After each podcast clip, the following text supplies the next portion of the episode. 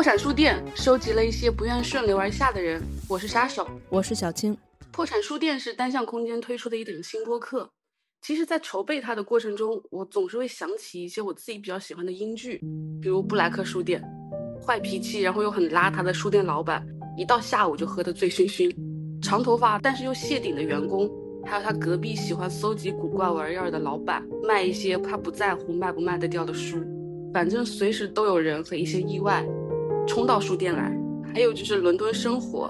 女主角的名字 Fleabag，直译就是一团混乱。她因为意外导致自己的好朋友车祸去世，没法面对这件事情。然后她的生活就是跟陌生人厮混，爱上神父，一直尝试跟银行贷款，想要开她自己的咖啡店。那种就是有种刹不住车的失控感，但是她又能捏着那个手刹，讲出无数个烂笑话。他们都生活在那种看起来不那么合乎轨道的人生里。但是呢，因为拥有一些可能没什么收益的爱好，对一些奇怪目标的意外执着，然后有一些在乱糟糟里面讲笑话的勇气，做一些看起来不那么完美、不那么理智的决定，然后也捣鼓出了一条路，拥有一些特别美妙的闪光的时刻，这一切都会令他们显得格外像个人，生动的人。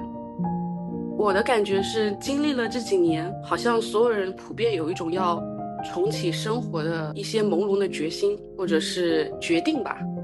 但有个情况就是，好像你忘记该怎么去做了，你忘记可以出去玩，怎么样的跟朋友聚会，怎么样出去看看更大的世界。更多时候就是我们需要有一个鲜活的样本在那儿，就是告诉你，原来可以这么做，有人做到了。在我的设想中，我们的播客破产书店，干的就是这样的事儿。今天是破产书店的第一期，在我看来，这里就像一个特别温暖的容器，收集各种各样的不同的人生。嗯，来到这里的每个人当然经历各自不同了，但是相同的是，大家都还有一点对这个世界的倔强。我们想把这些故事收集起来，也许里面的力量和里面的那道微弱的光就可以一起抵挡外界的一些压力。我其实不擅长那种就是充满哲思的。深度启迪的，能让人学到点什么的那种聊天。但是我想了想，拎一罐酒，半夜在西湖边，或者是北京胡同的酒馆里面，或者是昆明飞满红嘴海鸥的公园里面，和一个陌生人聊聊，这种事儿我干过，而且不止一次。我发现，其实人只是需要一段陪伴、谈话、倾听，把自己掏出来。要是够幸运的话。我们捡拾到别人的一些人生片段，然后能够让我们停下来，发现原来人生还可以这么过，愣愣的出神一会儿，想想自己，那就太好了。当然了，这个书店也是向大家敞开的。如果你想讲述自己不愿意顺流而下的经历，可以联系我们，然后我们一起来讲故事，就像杀手说的那样。嗯，在北京的胡同里，或者是在西湖边拎一壶酒，也许这些事就能给别人一点点启发，或者让别人也有一点点感同身受的感动。欢迎大家在泛用型播客 App、Podcast、小宇宙、喜马拉雅、网易云订阅我们的节目，也可以通过单向街书店微信公众号和微博关注我们的节目更新。我们会在每个月的周二不定期上线。四年前，如果说这个火人节对我来讲更像个乌托邦式的这种寻找自我的旅程，但是四年后的火人节让我看到了这个世界最真实的样子。但你那种一定要去的那个心是哪来的呀？就是怎么活得这么有劲啊？怎么回事儿？就是想嘛，因为我觉得人生就不应该只有一面，就人生其实应该活得很多面。但是好像我们从小的教育就是你必须要有专长。啊，你必须要有个让别人记住你的东西，你才可以被这个社会记住。我当时就反正挺反骨的吧，就是我觉得为什么一定要这样？嗯，这次来到破产书店的是卓然，一个刚去完汤家追完金鱼，又去了火人节，然后只在国内待十不到十天，只留给我们一点点时间，马上就要进行下一个行程的行者吧。行者是他给自己的一个称呼，就是卓然对自己的描述还包括讨厌人生被定义。八年走了四十二个国家，将近两百多个城市，有一千一百多天在路上。他做过的事情啊，包括追鲸、骑行、徒步、登山，去北大学习考古，然后去了超级多的博物馆和古寺，占星、每天坚持写书法字帖，同时她还是一个九岁小孩的妈，就是一个在我看来生命力非常蓬勃的女生，而且让我疑惑她怎么能够有时间、有精力，同时做这么多事儿的女生。欢迎卓然，好，鼓掌欢迎自己。大家好，大家好，我是卓然。要不要先聊一下你就是来这个我们的破产书店前的上个行程，就是火人节，然后是三十七年来遭遇的一场大雨。这次火人节还确实挺特别，因为四年前去的时候，那时候火人节给我留下了非常非常深的印象。这是第二次去了，对，这是第二次去，所以也特别想再去一次。第一个是看看疫情后的世界啊，这个火人节有没有变；第二个是也是很想知道，就是曾经这个乌托邦的世界，四年以后还能给我带来什么样的变化。但是所有人就没有想到，这个变化是多么的实在啊！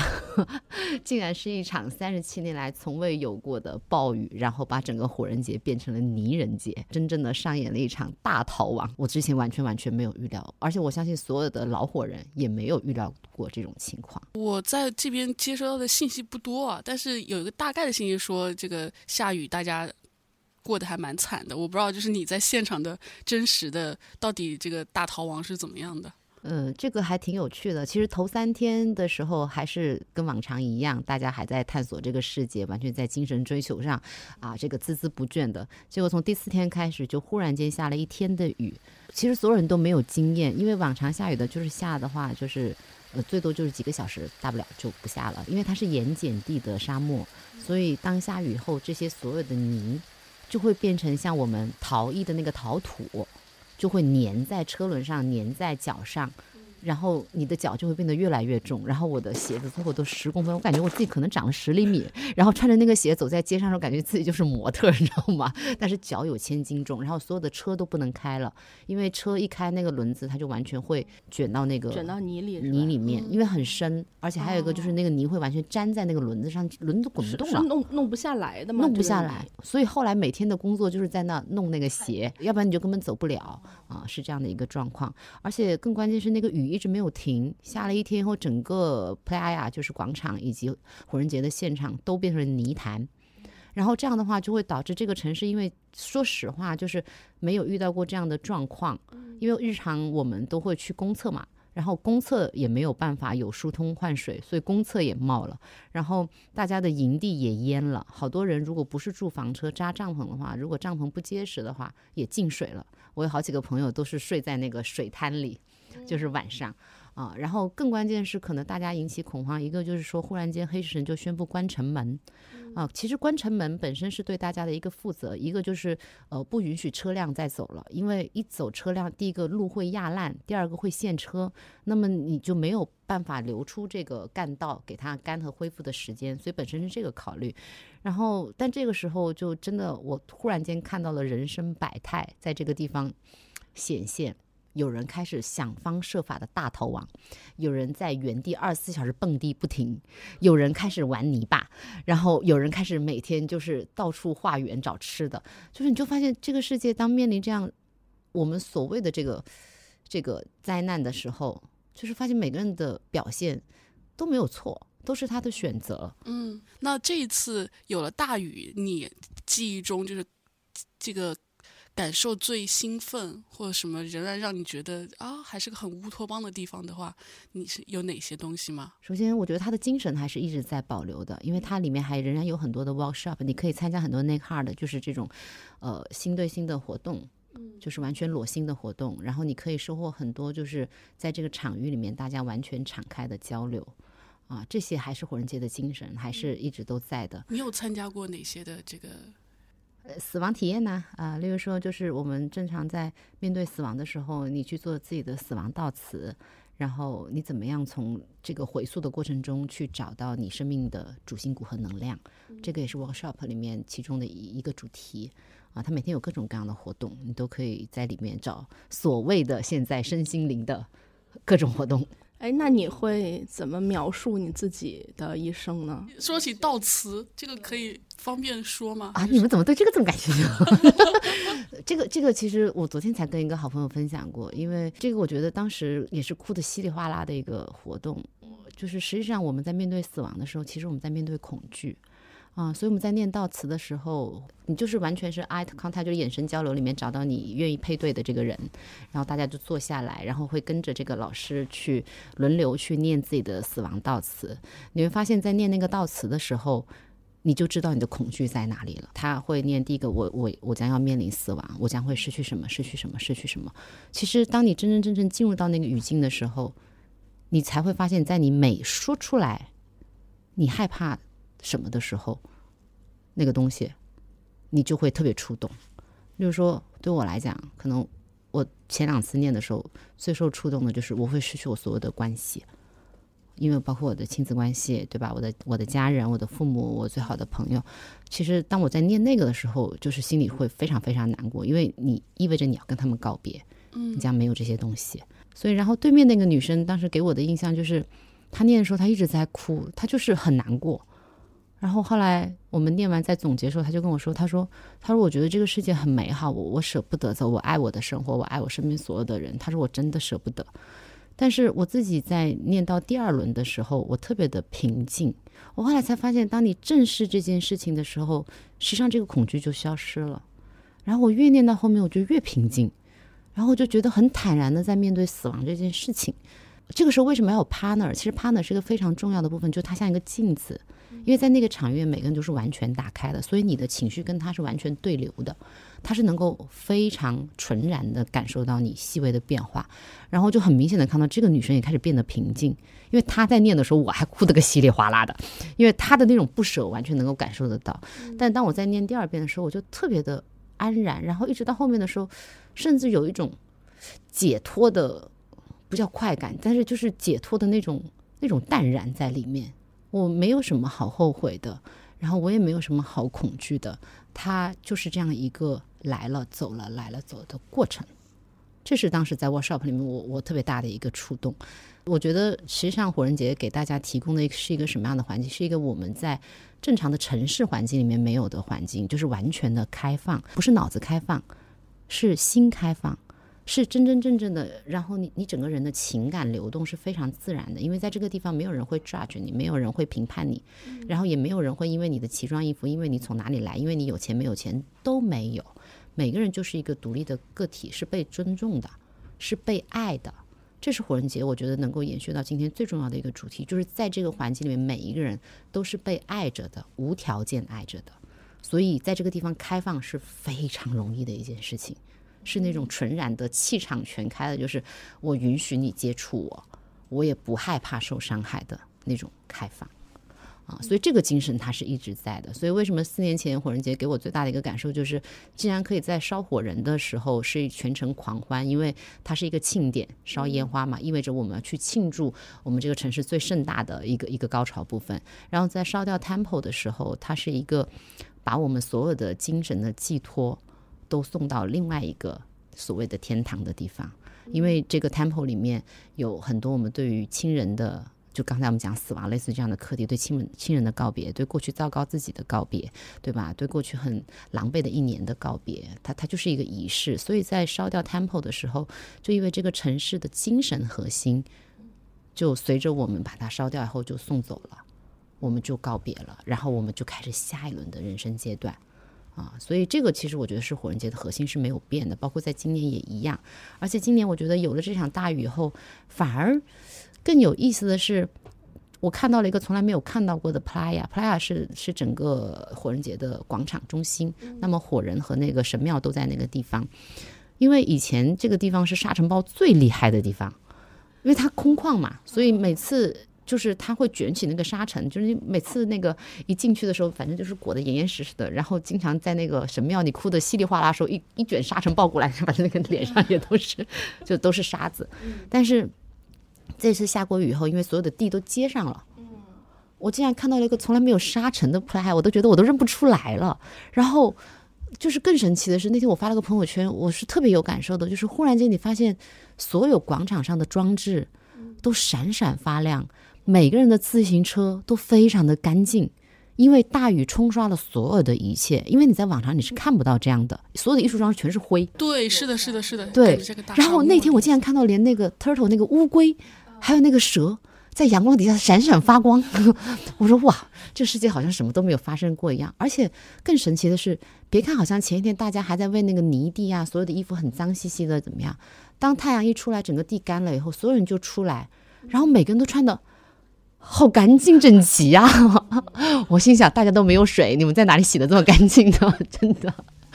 就有时候发现，就人的生命力是很强的，可能走的人也就走了，前两天也就走了。因为前两天我也经历了很沮丧的时候，就真的知道什么叫大难临头各自飞。当你找到的人说我不能带你，我们车已经满了，然后你你找来的车忽然间又飞了你的单去载了其他的人，然后你每天的心情就很焦灼，然后你的心情就觉得天气在变化，出太阳哦太好太好，终于出太阳，地可能就要干了吧，我们就能走了吧？一下雨怎么还下雨啊？什么时候会停？就你每天都在那种焦灼的状态，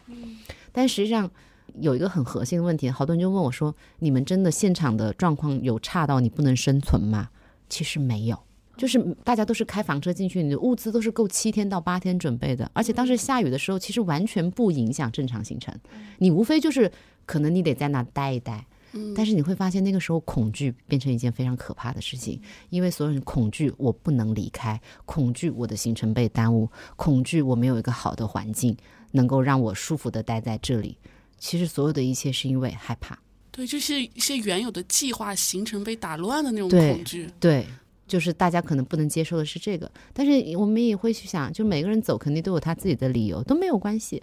但是留下的人也会有他的惊喜，所以你依然能够看到每天晚上，就算在那个泥地里面，也有人蹦迪到天亮，我觉得这个火人节精神太牛了，然后。过去大家都是做艺术装置吧，然后这一次就变成了大家做了好多泥塑，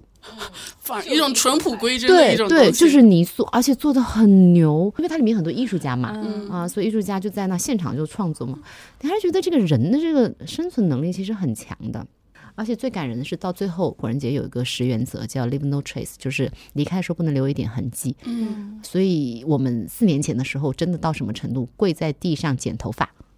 连头发都对的，不行不行，嗯，这真的有这么夸张？但是那天早上就出太阳以后，我真的发现有些营地在收拾的时候依然保持了这样的传统，尽管它都变成泥地，尽管它非常难弄出来，但是我真的还是看见很多营地，就大家都跪在地上，然后一点点捡垃圾。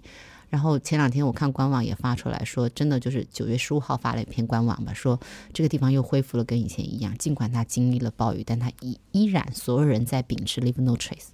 嗯，把这个地方清理干净了。我觉得这些就是精神。就没有想过中途要离开这件事？当然想过了，中途我也经历了大逃亡时候，刚才也说了嘛，就被抛弃嘛。本来朋友给我叫了车，因为当时我也慌，因为你身边所有人都走了，你知道吗？你也会慌啊，你也怕自己走不掉啊，出不去啊，而且，而且说真的，这个每天出去上一次厕所的时候，你真的想死的心都有了，因为外面就烂的一滩一滩的那个那个泥，每踩一步走出去去厕所，平时可能只要三分钟不到，你可能去一趟厕所要半个小时啊，因为你每走一步，那个脚上沾的全是泥，要拔出来，对，再踩进去。对，但是最后一个我还是挺感谢那个后来带我出来的老爷爷。啊，因为当时我也找了很多的方法，因为我是五号的飞机，我说我已经不能再等了，我说我四号必须要走，然后刚好隔壁的老爷爷他也要走，然后他们就答应带我了，而且当时提前走的人都面临一个问题啊，就是他们带不走行李的，因为徒步只能背个小背包，所以其实后来营地遗留了大量的箱子，这些都是靠邮寄啊回国或什么的，但是我当时就是非常想拿箱子，要不然我后面的行程都受影响嘛。但是最后那个老爷就答应把我的行李和我都带出来了，而且那个老爷开了十四个小时的车，嗯，因为那一段路本来只有八公里，但是我们开了绕是吗？No，是排队，就是你们在网上看那个全程出城大排队，但今年确实比较夸张，是因为大家都挤在了那个时间，但因为确实还是会有害怕嘛，因为可能超出大家本身的这个预期，很多人还是赶着走嘛，或者你的物资不够，或者各方面。大家还是要赶着那个时间走，所以当那天道路一开放、一恢复通车以后，所有人就赶着那个时间走。不幸我也赶在了那个时间。然后本来历年来最夸张那段路最多走八个小时，我们走了十一个小时。反而就是四年前，如果说这个火人节对我来讲更像个乌托邦式的这种寻找自我的旅程，但是四年后的火人节让我看到这个世界最真实的样子。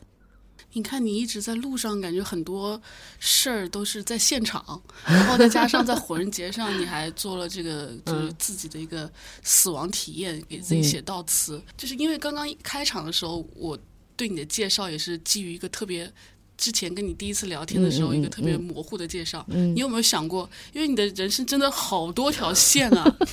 再加上那个写悼词的时候，应该也有想过吧？你要不要来一个比较稍微自我的一个介绍？自我的介绍叫做不被定义，就是，就真的是这样我觉得很难定义。有时候，尤其越到今天，就是走成了这个样子，我觉得我已经没有办法定义我自己了。嗯，我最早的时候写公号的时候，从我刚开始这样旅行的时候，我就开始写了个公号，当时公号名字就叫八音玲珑。为什么取八音玲珑？因为我觉得人生就不应该只有一面，就人生其实应该活得很多面。但是好像我们从小的教育就是你必须要有专长啊，你必须要有个让别人记住你的东西，你才可以被这个社会记住。我当时就反正挺反骨的吧，就是我觉得为什么一定要这样？明明我可以有很多面，我很真实，那都是我呀。所以八一玲珑当时写了八个方面的时候，其实也想了很多，是不是在这个里面挑一些可能我擅长的、我喜欢的，然后我去做一些持续的记录。但是现在的我觉得其实比较简单了，再八面也好，你最终发现你其实还是有主线的，嗯啊，所以这个主线也是因为你们问了，其实才复盘的啊，要不然我自己可能也不太意识到这个问题。所以第一个还是就是智性上，就智力的智，智性上其实很简单，就是旅行和读书、上学。呃，我觉得在北大上学改变了我最大的一个不一样，就是从原来单纯的只是玩儿，变成了你可以有更有深度的。去看，看完后你还能做输出，就把它形成一个闭环。其实这个是最重要的。当然，很多人把旅行当成一个休闲或者消遣，OK 都很好。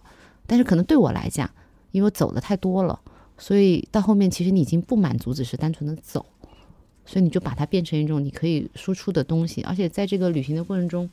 有一直在坚持写字啊。然后现在我自己在做一个日课与全世界地标打卡，我就觉得很好玩儿。因为你每次你去这么多地方嘛，因为日课是我正常每天坚持的东西，那我只需要拿出来跟每个世界的每个地标哦，在不同的地方写，对对，这很好玩。像今年在南极写啊，在南极海上也有写啊，然后在卢浮宫啊，然后在尼泊尔登山的时候啊，在珠峰大本营有写啊。我自己在回看那些当时录下的视频的时候，我觉得还是很有意义的，就是就是那个视频，就是你在写着写，然后镜头一转，外面是座雪山。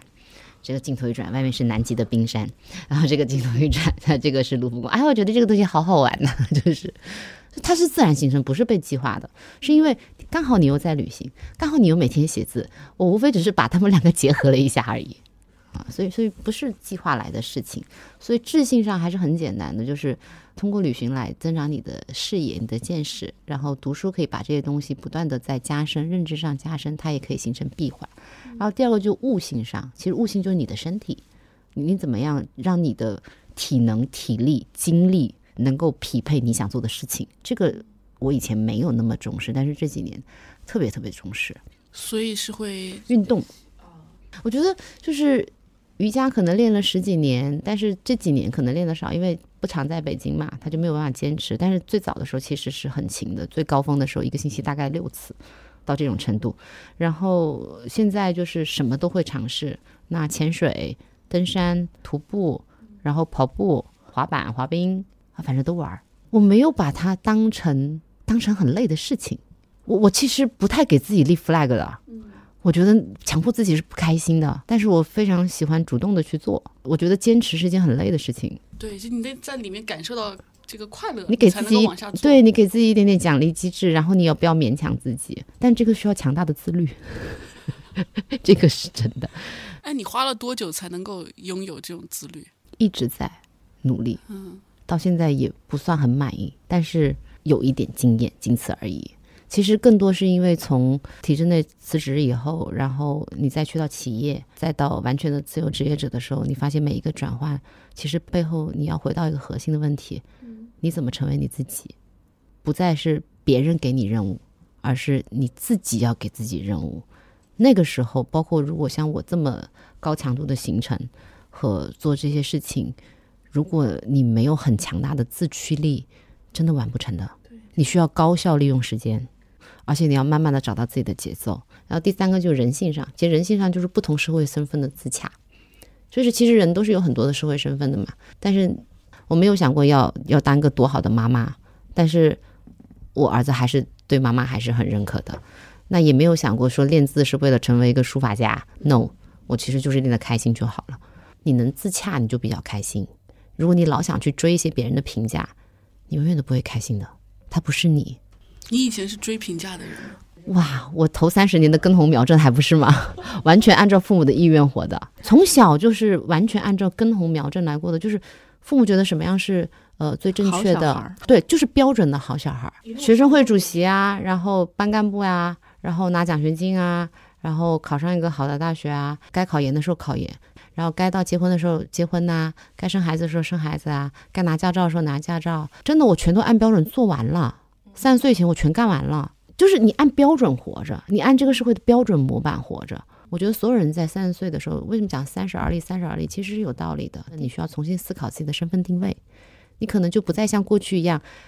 感觉好像我只要符合社会标准，符合爸爸妈妈就 OK 的。你开始产生了一点反叛，好像我可以不这样吧，或者可能我不太喜欢这样吧。你的青春期开始了。对我可能来的有点晚，没有啦，以前也有青春期，但是反抗没有那么大吧。所以可能可能那个时候比较明显的就是，我那时候三十岁的时候写给自己一段话，我说我不想像以前那样活，但是你要问我去哪，我也不知道。真的不知道，对，好多人，我就我也我觉得你要讲知道，那那都是你脑子知道，跟你活出来完全两码事儿，嗯，完全不一样。而且那时候在体制内真的是一眼看到头的哦。我们在体制内是最容易知道，你看你的这个前辈，你就知道你可能未来会是什么样子。当时就想不想这样，但是想怎么样不知道，但是你就去试试看。其实当时就萌生了这样的想法。辞职也不是说一下就辞的，辞职也是在一个试探的过程里面，开始这个晚上班 早退，就是摆烂，开始作了。对，然后当时领导说，要不你你先是不是可以呃再想想或怎么样？然后后来想想算了，干脆就不在里面了，就就走了。然后那个时候也有各种各样的工作会找过来，所以其实都有试过，其实有蛮坎坷的头五年，因为你真的是从象牙塔出来的。那也要接受社会的毒打的呀，那干毒打的时候一样不能少啊。后来就有进了影视行业嘛，去做节目。稳定下来了。不稳定，影视行业怎么可能稳定呢？那才叫大风大浪呢。对啊，它一阵那个寒冬就一阵一下就来。对，我就很不幸，我就碰到了寒冬嘛，所以就经历了从高潮到收尾到低谷，然后在里面经历很多很多事情嘛。所以，所以我不是八年。一直在走的，其实我的头六年是工作着在走，只是那个时候是挤时间在走，然后就真的就最夸张的时候是，呃，当时组里面要开会，然后因为当时我又定了去正仓院看展，看那几展要要变天幕，就只能是嗯晚上飞，然后到那半夜，哎是晚上飞还是早上？一早飞，六点钟的飞机飞到那，然后看完了以后晚上。是红眼航班回来，第二天正常出现在会议室，然后开完一个会，然后当天晚上又飞，因为当时把我的行程拆开了嘛，那我只能就拆开再飞，看完然后再回来。当时到这种程度，但你那种一定要去的那个心是哪来的呀？就是怎么有这么怎么活得这么有劲啊？怎么回事儿？就 就是想嘛，有时候我做一件事情的时候，不要犹豫，犹豫就没有了。对，就是一旦你想多了，就想没了。我在这个这么多年旅行里面，多少的人说要跟我一起出行？你知道，真正能跟我出行的人屈指可数。所以现在后面都是一个人出去，大量都是一个人，几乎都是一个人。因为时间上大家不匹配，然后伴儿都可以在路上找，这也没关系。但是我想讲的是，很多人最终不出发，各种各样的原因，无论讲的再好。后来我那时候就真的很清醒的意识到一件事情，就是想了就去做的人太少了。但凡想了就能去做的人，一定成的。这个世界真的是很公平的。你真的想要，老天一定给你。当你犹犹豫豫的时候，老天一定知道你没那么想要。嗯，感觉被我被戳中了啊！我被戳中了，一刀扎在我心上。所以这个是三十岁的时候吧，反正也经历了特别波折的一段，一直到我三十五岁的时候。其实就疫情发生的那一年，我觉得那那一件事情对我触动也挺大的。当时我跟儿子两个人流浪在日本，家里人就说：“那你就先别回来了，在日本可能还相对小朋友能够到处玩嘛。”我就记得那一年我的生日，我就一个人在北海道，特别冷清。我就记得当时整个就是白雪皑，非常冷清，因为北海道本来人就少，也没有什么朋友，你就很冷清的在那就跟小朋友两个人过了一个生日。然后那个时候我特别深刻的就体会到一件事情，我说这个世界。会完全不一样，会变，而且会以大家都想象不到的状态变。当时我就给自己一句话，我说：我们不能够再向这个世界要标准答案了，因为这个世界不可能再有标准答案了。当时这是我印象非常深的一句话，冒在我的脑子里面。所以我就觉得，如果按照这种变化下去，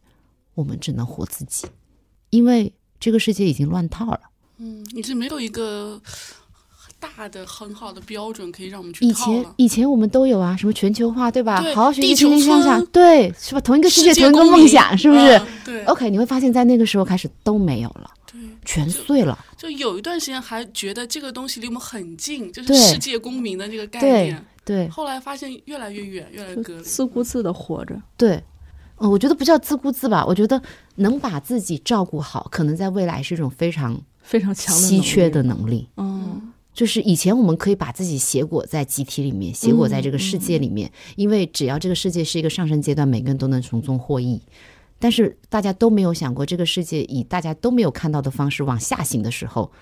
每个人就没有标准了。你怎么能够安然的还在当下活着，是非常考验的。就是这种，尤其是周围或世界在下沉下行的时候，你能更多的看到一些真面目的东西吧？对，所以我就说，火人节今年给我最大的就是跟四年前不一样。四年前就是对我来讲就是精神乌托邦，四年后火人节就真实的世界，很真实。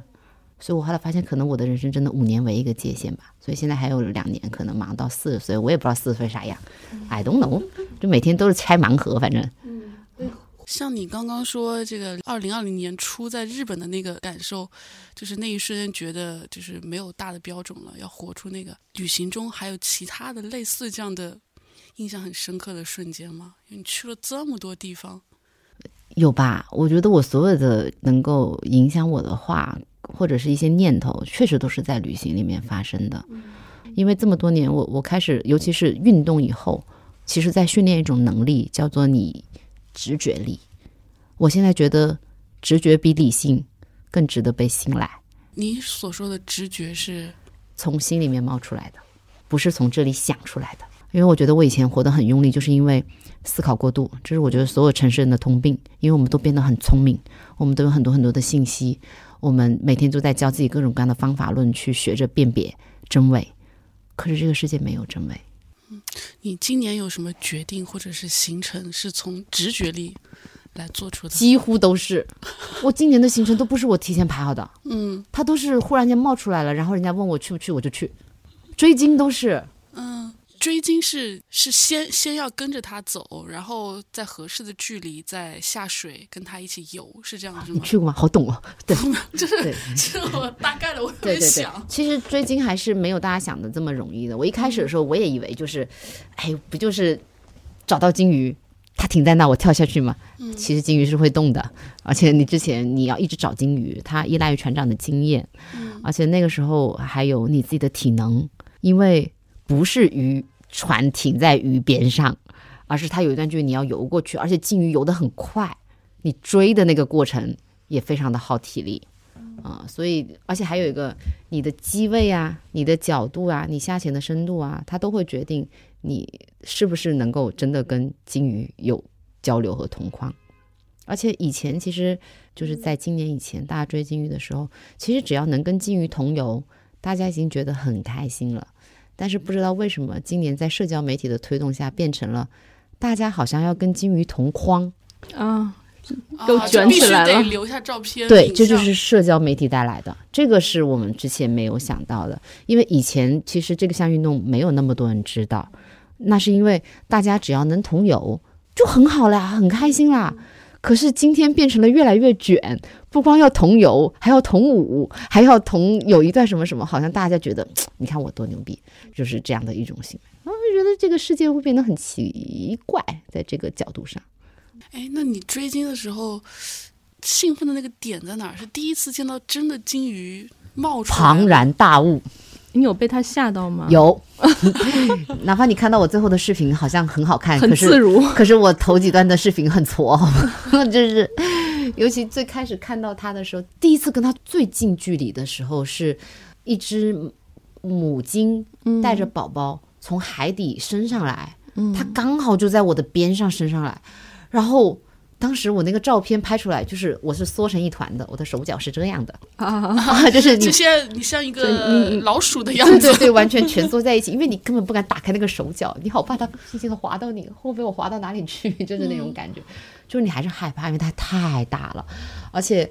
它那个从水下升起来的时候，就慢慢的从它的头一直到它的身子，然后它那个大大的鳍划过你的边上，然后它会瞄你一眼，然后它的那个心里面它是打个寒战，还是有点害怕的，因为它太大了，嗯，而且在海里的时候，你多么的笨重和渺小啊，人家是多么的敏捷啊。然后还有就是跟他玩的时候，嗯，你会发现他好有灵性啊，他像个小朋友。然后因为我们最后就是跟他共舞的那只金鱼是个 crazy view，就是我们讲的疯鲸。疯鲸通常就是指刚刚成年离开妈妈，但是还没有完全成年，所以他对这个世界还有好奇心，他还愿意跟你们这些渺小的人类玩。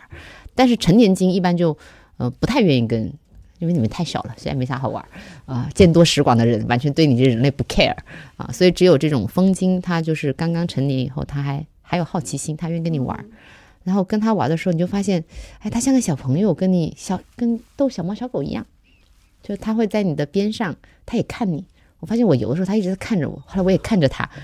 啊，你发现那个眼睛实在是在他庞大的身躯里面，眼睛显得有点小，但是那个眼睛还是很有神的，而且他真的是在看你。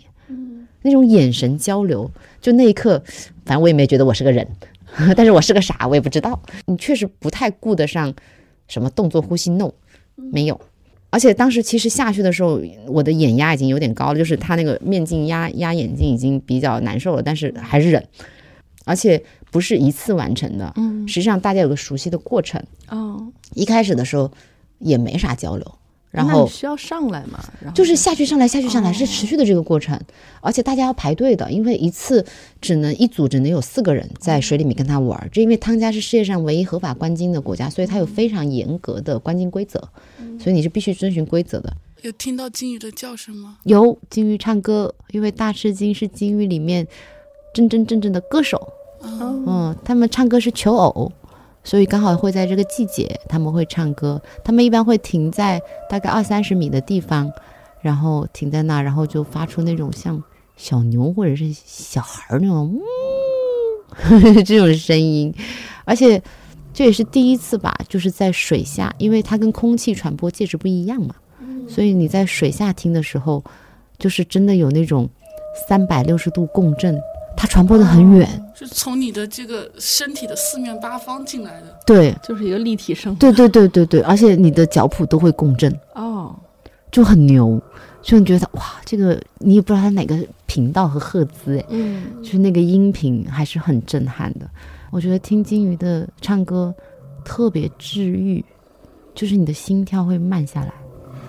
有时候我们就是，有时候你可以不用下潜，你就是浮在水面上，或者你就潜的比较浅，其实你都能够完全，你会发现你会不自觉在静止，你就是在听。在听他唱歌。啊、你就静静的感受，就那个那个也是蛮奇妙的过程。就是最后金鱼给我眨眼的那一下，我可能这辈子都不会忘记他跟我眨眼的那一下，因为第一个你就发现人和自然其实可以非常非常和谐的相处的，就是没有对立面，是互融的，就是你被这个大海接纳，你被这个生物接纳，和你无条件的接纳他们是一样的。就是你要去爱他们，他们会感受得到的。他们好聪明哦，我就觉得那种聪明是，你转圈他转圈，而且他会感觉到我可能气不够了，然后他就抬头上潜了，然后我也往上走，他就跟着我往上走了，就是好聪明啊！你觉得他就你就有个机会去补补氧气了。他照顾你啊，啊、他也跟你玩儿，然后就是他会刻意等你，就特别有意思的这个，你你是能感觉到，而且他会伸手。就是他会要骑吗？对嗯，他会这样伸手过来，因为我我在那个地方的时候，跟看到视频还不一样，因为我是第一视角的，就在我边上嘛。但是你拍出来视频还还有机位的问题嘛。但是我是非常的明显的感觉到，当我下潜跟他有的时候，他其实就是把手划过来了，就是伸手过来，而且不止一次。嗯就是然后我就伸手，其实有好多那个视频没有剪进去，有好几次是因为我也伸手了，但是但是因为那个浮力很大，然后我就我就整个人一伸手，屁股一抬，我就整个往上潜了。然后那个视频看起来就像两个触不到的恋人，那个时候哦，噔噔噔噔噔噔拉开，我自己看的时候我笑了半天，就是因为你控制不好那个中性浮力嘛，你还是还是就离他越越来越远。但实际上，如果你中性浮力控得好的话，你还是可以跟他有拉手手，不不是真拉，就是这就就是手对手，然后一起同游的那个，所以还是挺好玩儿。所以就觉得啊，这个实在是太聪明了。追金这种也是，就是比如说朋友叫上你，然后你就哎发现有这么一个项目，然后对其实以前我也不知道，在我去汤家之前，压根儿汤家在哪我都不知道，我都是定了行程，然后最后要买机票，说我说汤家在哪，我都是这样的，我从从从来不用提前不做，没有时间，都是差不多了，然后那个。看像那个下星期去尼泊尔，我今天才问，哎，南比尼在哪？我怎么去？这个这个类型也太棒了吧！对，先去再说，对对对，说没关系的，总能活的。要相信我们作为人类的适应能力。开盲盒啊，你要有开盲盒的这种心态。嗯，然后我以前是一个计划特别周详的人，就是那种会做很仔细的攻略，非常仔细。以前就是跟我出去的人都觉得特别开心，是因为我把什么都安排好了。嗯，然后我我确就是实是边工作边出去的那几年是吗？对很周密的，包括我在日本，我要看几家店，我要扫多少个店铺，我要踩多少个，我全部做攻略。嗯，我我我去米兰看展，去伦敦看所有的家具店，全部做攻略，都是这样的。那从哪个地方开始就是不再做攻略了？其实慢慢走，慢慢走，走到后面，刚开始有尝试着就是没有目的地的旅行，尝试过一次自己，后来发现咦有点好玩。哎那那是去哪儿？那时候江浙沪 包邮吃，安全。嗯，哎，是不是也是因为这么多次旅行，然后对自己有信心了，发现不用做攻略，其实也也不是，其实就是忽然间这么想，没想多，哦，就想试试有什么不一样。嗯，结果发现还挺有意思，开盲盒。后来我发现啥都可以，就咋都能火。嗯哦，就是能力其实也是这么练出来的。嗯你最终发现，你没有那么高的期待的时候，你没有那么多的想象的时候，其实你会很开心。我记得有一年我去阿里的时候，当时写了一篇游记，我说很多时候我们都是因为看到照片而想象美景，我们心生向往，但是我们真正到那个地方的时候，其实我们都没有用心感受。其实你错失了很多你跟这个社会真实连接的过程。今年登山的时候，其实有一个画面，我我真的可能是去登哪个山？罗伯切六千一在尼泊尔，啊，是他们登珠峰前必须要爬的一个拉练的山，是技术型雪山，就是完全是要攀冰技术上的。这是我第五座雪山吧。今年有个画面我印象特别特别深，当我快到顶的时候，因为因为罗伯切的对面就是珠峰，然后你可能在山谷里面走的时候，你以为所有的山都是一座一座的，对吧？拔地而起，一座一座的，其实不是的。当你上到一定高度的时候，你会发现所有的山好像有共同的底盘连着的，嗯就有点像那个香，就是寺院的香。然后你见过那种就立起来一座一座山的那种那种香，然后实际上它们底座都是连在一个底盘上的。对，然后当当这个，因为登山我们都是半夜一点钟就要走了嘛，因为罗伯切一点钟就走了。然后你会从天黑一直爬爬爬到天既白，爬到天慢慢亮起来嘛，那个过程是最美最美的。然后最开始的时候天只是微微泛一点蓝，然后忽然间第一束阳光其实是粉色的，不是金色的。全世界的第一束阳光洒在珠峰的顶上，那个时候你就发现这个整个世界的第一束光就点燃了珠峰。然后就像有一只上帝的手拿着一个粉红的点香器，然后慢慢的把每个雪山的山头一点点点亮，因为它随着高度的不同，然后这些山就被被点亮了嘛，就像在共同的一个香盘上，然后你就看着这个上面喜马拉雅山系的这些山一座一座被点亮，然后这些粉色就越来越往下走，然后慢慢的就变成金黄色，然后最后才会变成白光，然后天在变蓝，所以之前的那个山是非常非常美的，是粉色带紫色。就是这种场景，我觉得只有登山才有。天啊，我我我一个不早起的人，感觉看看朝阳对我很难了。你这是还在嗯雪山上看，就很美，就是你就发现这个世界原来是这么被点亮的，就是粉色的一个点香器，嗯一点一点点燃每一座白色的雪山，然后这个世界然后慢慢的被点亮，然后你就看到这个世界真实的样子。有多少人在听你描述这个之后，第一句话是我也想去。对对对，你应该有呃经历过很多这样的场对景对对对对，因为他们说从来没有听过这样的描述，当时觉得我的我说太美了，这个，这个就傻掉。然后当时掏出相机想拍的时候，拍没两下，他妈好冷，然后就走进去了。而且当时你脚踩在悬崖上，谢谢，就是就是你一面在发呆看，一面还要担心一下脚不要滑下去，就是那种状态。然后还要想着赶紧先拍下来，一定要留个念，就是这样，特别美。但是都记在心里了呀。嗯嗯对，就像就像很多东西，其实最终深刻的东西都是你自己感受到的。嗯嗯，很很多时候，大家并不能够完全感同身受，大家都是在靠想象跟你共鸣。但是有可能你想象的脑子里面跟我想跟我描述的可能它不是一种，但是我觉得每个人都有自己心里面最美的那个画面，你会把它对应上就够了。就是你去了这么多地方，看了这么多神奇的时刻，改变了你是吗？这问题还挺好的。所以我觉得第一个就是，嗯，跟大自然相处的方式。我我觉得我是一个现在在城市里面不太能待得住的人，就我特别喜欢回山野，因为我觉得在那个地方你会有最自然的能量交流。所以我每次觉得在城市里面活不下去的时候，就去山里面滚两圈儿，然后你觉得哇，我又充满了能量，相信光，就就是就是那种感觉。然后你就发现大自然是无条件给予的，你任何时候，嗯，我就借用今年那个去南极的时候，那个老爷爷给我的话，就是你当你能来南极这个地方的时候，你就不要觉得它啊天气为什么这么糟糕，好像晴一天雨一天，大自然本来就是这样啊，你要去接受它呀。当你能来到这个地方的时候，已经了不起了，所以不要觉得雨天就不好，对你无力的就是不好，而是你去接纳它本来就是这个样子。所以，当你怀着这样的心态的时候，你就觉得大自然真的好无私哦。今天给你一道彩虹，明天给你一片雪，后天给你一个暴风雨，然后最终还是会晴天，你还是能走上去。就是它很无私的，当然它也有很凶猛的时候啊。这个取决于我们也要对自身有所保护啊，也也要去熟悉它，就是不要去做一些危险的事情啊。嗯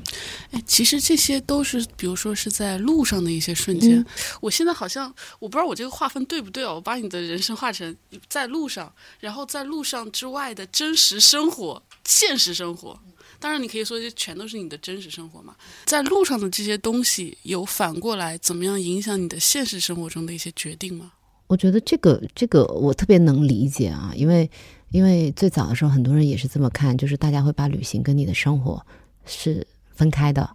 就好像一个是一个属于完全精，对对对，然后你回到现实，你是不是还要鸡飞狗跳啊？然后你还你还得这个鸡毛蒜皮，你看，是在我看来是一样的。因为这么多年以后我才能说这样的话啊！最开始我也会把它分开，而且最开始的时候，我记得我中间有个过程，我说其实所有的旅程最终都是要回来的，你是不能逃避现实生活的。你最终你发现你再美好，你回来你该干嘛还是干嘛呀？还是要面对这些对对对。但是到了今天，我已经没有这个区分了，就是都是我，我也不会认为说，好像在旅行中这些出现，只是因为你今天这么问我，我会把它总结出来。但实际上，我所有的人生信条和所有践行的东西，跟我的日常是一模一样的。我在城市里面怎么做，我在外面也怎么做。嗯，就是我我现在没有很严格的区分，就是它好像是旅行，它好像是生活，没有。这个对我来讲，其实就是时间怎么分配的问题。嗯，例如说，我一样在路上，我一样要维护我的小红书，我一定要写书稿啊，我一样要更新啊，没没有什么变化，我一样要写日课呀，我一样孩子功课不会了问我，我还得远程视频教学啊，我没有任何差别啊。我不是指我出去生活了、出去旅行了，我就完全切断了。No，不是的不是一个切割。，No，不是的，对我来讲不是的，它跟我的日常生活是一样的。然后这个就回到刚才那个问题，我觉得高效使用时间可能是我最、最大的一个改变。所以所有的这一切，不是这些观念或怎么，而是而是在这个里面，我已经形成了一种高效使用时间的习惯我今年不知道为什么，就是对旅行有一种特别惧怕的感觉。啊。嗯，就是我一直在 delay 我的那个行程，为什么？就是觉得我好像忘了我应该怎么去旅行，就是这件事儿已经从我的肌肉记忆变成了没有记忆，就是通过这三年的训练。比如以前我就是一个不做攻略可以四处跑的人，嗯但是今年我一想到这个场景，我突然就有一点惧怕。哇，啊，我就好像太陌生了，这种感觉，就要要让我重来一次，然后，然后以至于我重新学习怎么去对旅行。对，然后以至于我最远地方去的长白山，啊，还有这种啊，哇，这个嗯我觉得还挺神奇的。就不是一开国门哦我就往出、赶紧往出跑你。你这么讲，我回忆一下，我我第一今年开国门第一个就去日本，其实我也有这种感觉，就是我刚开始出去的时候有点陌生，嗯，对，就是有点傻，嗯，就自己傻掉了，就是嗯哎。这个是不是要先办这个？这个过海关的时候是这个要检查，这个需不需要这个？然后我要拿哪些证儿？然后还有对，然后还有一个就是这个软件用哪一个，然后这个吃饭怎么找，就是这个技能还是要重新找回来的。哎，对，啊。这个这个确实有，确实有，确实有这个问题。我今年还没出去过，就今年六出了差月份的时候去去新疆玩了一趟。哦那很好啊。但是我听完你的这个旅行呢，我嗯感觉我我我以前我去的地方很少，但我、我感觉影响我最大的，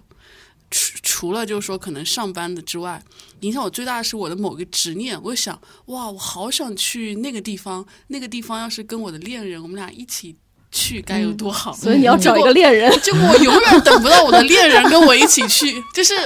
找闺蜜吧，对，然后我 在想自己，也行，可以遇上恋人呀。就是我我那个阿娇演过一个电影叫《嗯前任》，嗯，是的前度是的，他就是这样的。她一开始就是在一个机场里面，然后准备好就要去哪儿了，结果就分手了。我就觉得，可能我真的要改变一下我的旅行的那个，就是有些地方，比如说我我希望的是那种两人一去看到一起到一第一个地方，共同感受到那种厉害。后来我在想，如果有个地方我去过了，我觉得这地方好，我再带着我的恋人一起去也很好呀，就不一定要共同去一同感受那种陌生感啊、嗯惊喜感啊。万一你的恋人跟你不在一个频道呢？对啊，就我就我就我就现在才就长到这么大岁数了，才反应过来这种东西，破除了这种执念，就好羡慕你这种能够一直在路上。哎，那能够一直在路上得财务自由吧？你怎么财务自由的呀？教教我吧。啊，这问题不是应该换另外一个频道播吗？没有啊，就刚开始像刚才讲的，也没有一开始就一直在玩啊。其实开始还是一面工作一面玩的呀。真正放飞自我是其实二一年以后，就是这两年其实有点 gap year，然后才开始死命玩。以今年就是今年最死命啊，其实之前还好了，之前就国内晃晃的比较厉害，但是当时呢，就是有不断有学习着晃，然后有工作着半晃，就是我觉得我确实可以把出差也搞得跟旅游一样。哦，这也是一项很厉害的技能，我做不到。我出差我就，就是 干活然后回来，时间不自由吧？嗯比如说有一次我去那个台北出差，嗯去采访一个人，然后采访完了，然后又紧急接到一个广告稿要写，写完之后其实也不太晚，八九点钟，但是我突然很沮丧，我在想，天呐，这是我的最后一个晚上，但是我感觉这个晚上的完整性已经被破坏了，嗯我已经不想再出去了。然后当时呃打电话给我的一个朋友，就说我已经很沮丧，他说你别呀、你想想看，还有一整个夜晚呢。对呀然后你真的应该出去。然后他又跟他跟我讲了，他小时候他也有这种心理，然后他是怎么克服的，给我聊了半个小时。我说啊，好，我出去，然后去西门町去看电影啊，去逛个街，嗯，然后就很好呀就很好，就就是这样子呀嗯我就是有那种就是感觉好好的计划被打破，然后我就嗯索性让它毁灭吧的那种心态。破罐子破摔。对，但嗯其实是不好的，就应该像你像你在那个火人节一样，就是遇到什么就接受什么，对接然后受就往前走就好。我我觉得就是你要学会在这些不确定里面找乐趣，嗯，就是乐趣真的是找找出来的。对，我就太容易有自毁心态了。也不会啊，我觉得也蛮符合现在主流的吧，就还是要尊重自己，嗯就你想做的时候就做。所以刚才提到真的那个很重要一点，就是你的精力很重要，你的精力怎么样有效的发挥。嗯然后，因为我就倒过来讲，就算让很多人去经历跟我一样的这个过程，我觉得很多人可能走不下来。对啊，你是 因为这个精力确实，这个体能还是有要求的。我觉得现在大家很多问题就是脑子想的太多了，从来没有落到过自己的心里，落到自己的身体里。就你的你的脑子太快了，你身体跟不上，身体不够好。我说的身体不够好，除了讲我们本身的锻炼以外，嗯因为锻炼能够带来的这个体体能和精力，嗯你会比较好。但是我们讲，如果心力的提升，其实确实是有方法的。就是说，呃，我觉得练字，呃，就是对我来讲，包括我以前练瑜伽，其实那个叫回到自己的内心里来，嗯，就是你有不断把自己的精气神聚在一起的能力，这个其实很重要，就是养自己的气。因为当你能够自自我安定以后，实际上你会自觉的去减少不必要的干扰。例如说，有些人我可能，你你你明明不喜欢，你为什么还要花时间跟他聊？只是因为你可能不懂拒绝，然后你就浪费掉你的时间。然后有些事情，你明明现在你的状态不好，你可能做的就是不好，你为什么还要强迫自己在那浪费那五个小时在那熬？没有用的，没有意义。所以你要锻炼自己，能够回到自己，并且很清晰的那个直觉力，能够分辨哪一些我现在可以，哪些我现在不可以。我尊重自己的心，这个好重要。嗯就是你会发现那个时候你就越用越有，你的心力在加强的。例如说，我我就坚持写字，那你可以养成的一个习惯是什么？就是我只要早上铺开纸，我第一件事一般就是早上起来就写字，不洗脸不刷牙先写字，因为那时候你的状态最好的。然后那个时候你就快速地让自己在四十分钟以内聚到这张纸上，你只是专注在这张纸上，专注力很重要。嗯然后你你那在那个过程中，你沉浸在那个过程中的时候，你你确实会有心流，你确实会更熟悉自己的心，你会知道他什么时候舒服，他什么时候不舒服。那个真的就是 follow your heart。你你只有熟悉他那个状态，你才能够让自己稳定下来嗯啊。所以我觉得成年人更重要就是练习跟自己待在一起的这种能力。对啊。其实很很简单，有个方法，你去辨认你自己有没有心流，就是当你在做一件事，你做到一定阶段，然后说你你会不自觉，太牛了，这个就是我，我怎么能做出这么棒的事情？那就是心流，很简单的判断。因为在那个状态的时候，你是完全沉浸在你创造的东西。对我觉得这个这个真的就是培养一个，就刚刚跟你讲这种小的褒奖，其实它就是一种褒奖，就是你不断鼓励自己，因为当你不断的肯定你自己的时候，你就知道你喜欢这样。你喜欢这样，你的心才会熟悉这个状态，然后你才会慢慢的知道，哎，我我可能会在什么时候我会更开心，我在做什么东西的时候效率更高，然后我我觉得都是要跟自己学会了解自己的构造和了解自己的使用状态，有效利用。有效利用自己。对呀、真的要给自己一点一点反馈的奖励机制，嗯不要让自己傻傻坚持，没有坚持能坚持下来。我跟你讲，那都是绑架，一点都不快乐。是的，还是要给自己学会建立自己的正反馈机制。我做什么会有一点开心，然后我也不要苛责，好像我这个东西没有做到。今天就像我练字一样，其实我练字还改变了我蛮多东西的。例如说，不那么完美，不那么执着。然后你要随着你每一天的状态去接受它。今天好一点，明天差一点没有关系的，人生那么长，天天都要求自己心高，你累不累啊？所以你还是要习惯自己高高低低，高高低。然后你可能某一天猛一看，咦，怎么写的这么好？这他怎么写的这么好？就可以了，就还挺开心的这。就是对自己的奖励机制对，嗯而且你就发现到处有惊喜啊！啊。你老天天给自己吊在那里，可不是难受吗？觉得我今天没有达到了，我没有做好了，我就我就很